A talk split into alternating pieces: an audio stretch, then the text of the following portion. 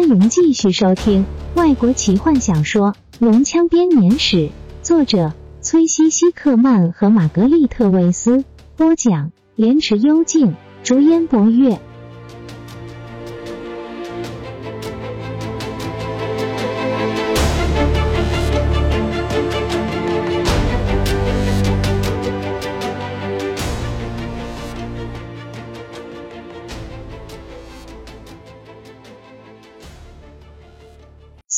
萨的心情十分沉重，但一走进这片草原，呼吸到它清新的空气，他立刻便能放松下来。曾有那么片刻间，他感觉到伊利斯坦的手再度搭着他的肩，为他带来内心的平静。他很快的打量着四周，一切都已就绪。巨大的木质椅子，有着精心雕刻的椅背，早就放在翠绿的草地上。五名议会中有投票权的代表位置在圣白石的左侧，三名咨询代表的位置在右侧。前面是根据骑士规章设置的旁听席，擦得发亮的椅子正对着圣白石及所有的议会成员。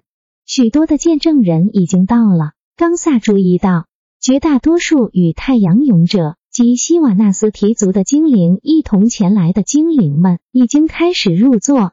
这两族彼此仇视的精灵们坐得十分靠近，和其他入座的人类间则保持着一定的距离。每个人都静静的坐着，有些人在纪念这个饥荒之日，其他人，比如那些并不纪念这个饥荒之日的侏儒们，正赞叹的看着四周。第一排的位置是保留给议会的贵宾，或是准备在大会中致辞的演说者。冈萨看见勇者面色凝重的儿子波修士正带着一群精灵战士走了进来，他们坐在最靠近前面的位置。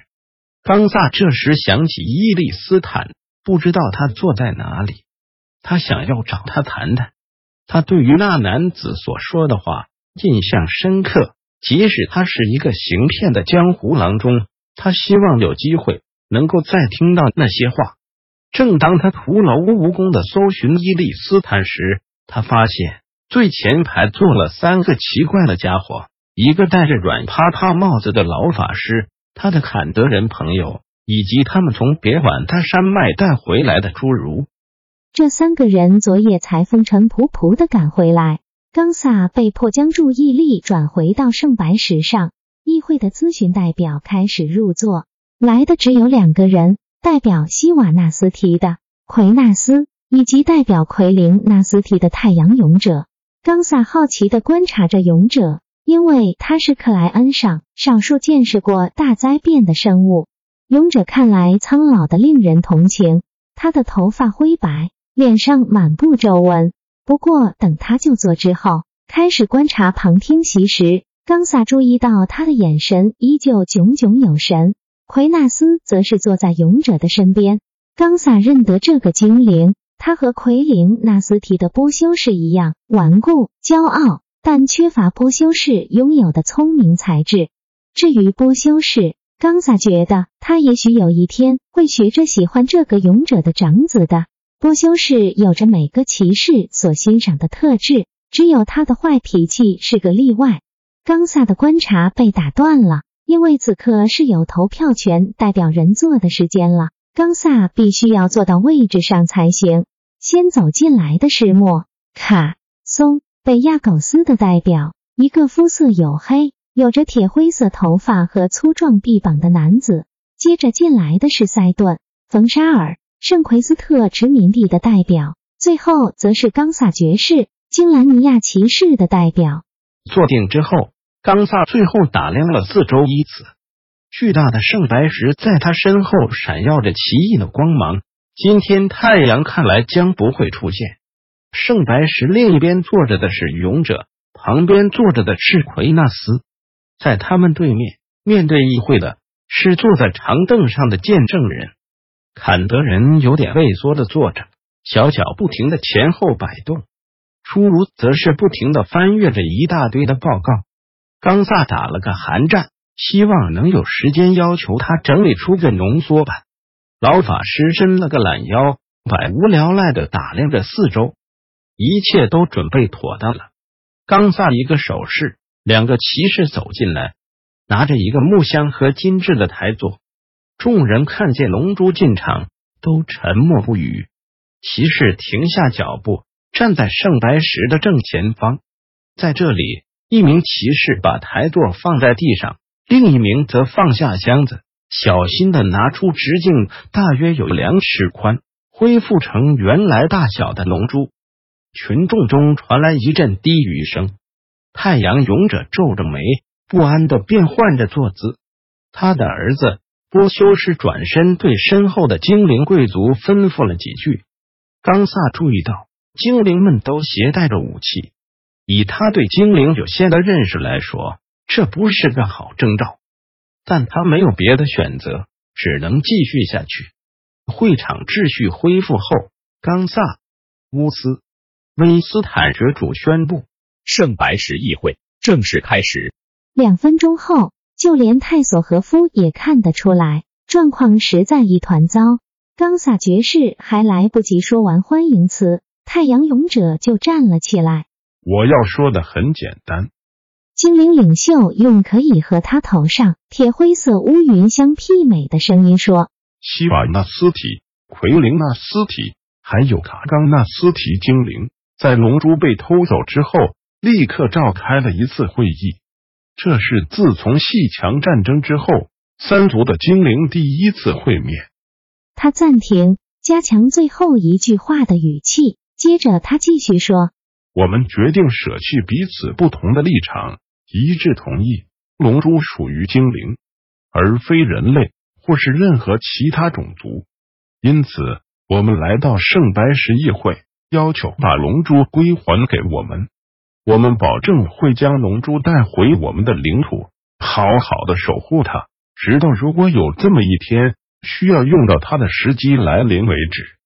勇者坐下来，黑色眼眸扫视全场，原先的静默被窃窃私语的声音打破了。其他的议会成员坐在冈萨爵士旁边的代表纷纷摇头，脸色非常凝重。北亚狗斯的代表对冈萨爵士耳语。握紧拳头，强调他说的话。冈萨爵士倾听了几分钟之后，站起身来回应。他的发言十分冷静，对精灵们十分客气。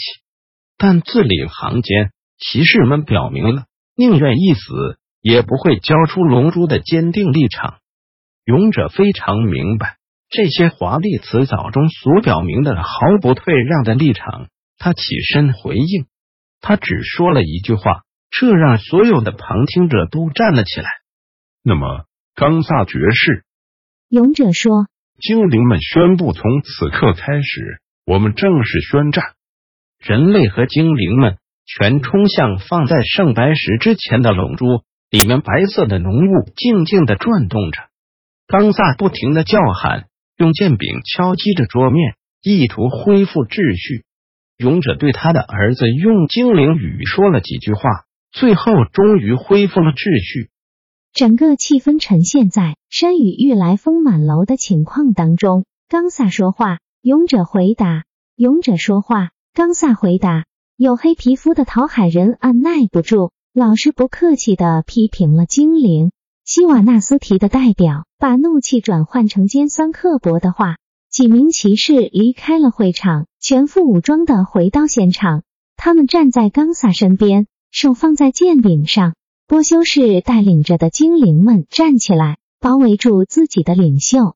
龙修手中紧握着稿子，开始明白已经没有他说话的余地了。泰索和夫无助的四处搜寻伊利斯坦，他希望牧师会出现，伊利斯坦可以让这些人冷静下来。不然，罗拉娜也可以。他在哪里？精灵们冷冷的告诉他，他的朋友们没有任何的消息。他和他的哥哥消失在荒野中。我不应该离开他们的。泰斯想，我不应该在这里的。为什么？为什么这个疯狂的老法师要带我来？我一点也派不上用场。也许费兹本可以做点事。泰斯满怀希望的看着法师，但费兹本竟然睡着了。求求你醒过来！泰斯恳求着，摇摇他的手。总得有人做些什么。就在那一刻，他听见冈萨爵士大喊：“龙珠绝对不是你们的！罗拉娜小姐在沉船前本来是要把她带给我们的，你们竟然想用暴力把她留在亚狗斯，你自己的女儿！不要提到我的女儿！”勇者以低沉沙哑的声音说：“我没有女儿。”泰索和夫体内仿佛有什么束缚断掉了。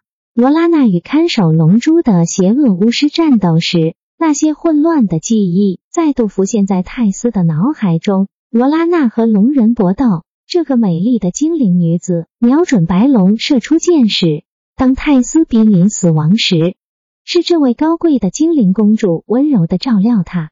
她这么努力的试着拯救他们。没想到竟被自己的同胞所唾弃，在他牺牲了这么多。闭嘴！泰索和夫听见自己扯开喉咙大喊：“全都给我闭嘴！听我说！”他惊讶的发现，所有的人真的安静下来，瞪着他。现在他有了听众，泰斯不知道该对这些重要人物说些什么，但他知道有些话他非说不可。